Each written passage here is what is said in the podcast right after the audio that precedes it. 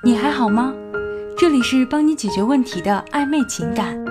如果你有情感方面的问题，可以添加我们导师的微信“挽回九二零”，就能得到一对一的指导。记住哦，“挽回九二零”。如何打破冷漠，然后升级关系？不少朋友向我抱怨，我很想挽回跟他的关系，但是总迈不出那一步，一直不能打破那层隔膜，该怎么办？这个问题困扰了许多人。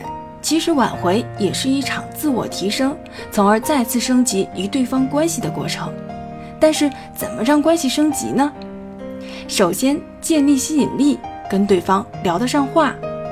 如果分开之后，你还能跟对方有聊天的可能，但是聊天的内容只是局限在一些理性的话题，比如哪些书好看，哪些电影不错，那么你很容易就会被对方归类到友谊区，因为这些话题对方跟其他人也可以聊，你没有给他留下特别的印象，他就自然而然把你当成了朋友。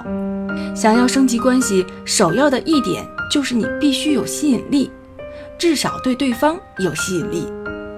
提升吸引力本质就是提升你的价值。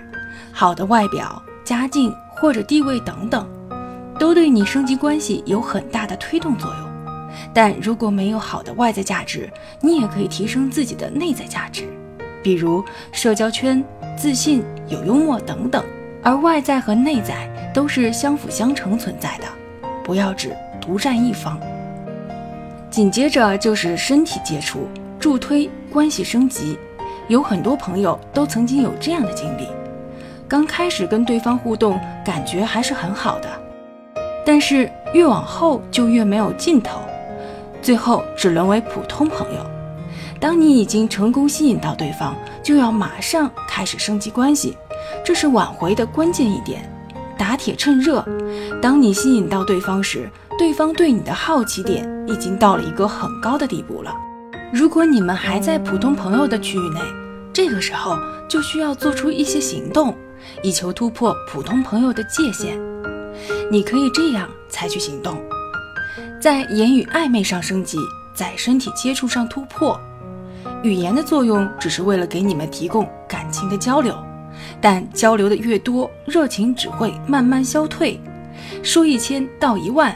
都抵不上一个牵手，一个拥抱，更不要说一个接吻，甚至更加深入的接触。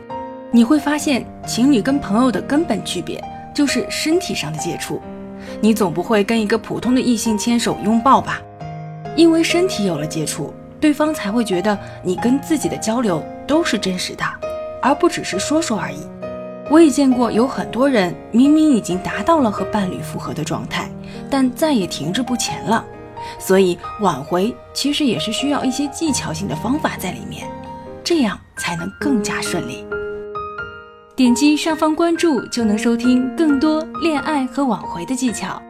如果你有情感方面的问题，可以添加导师的微信：挽回九二零。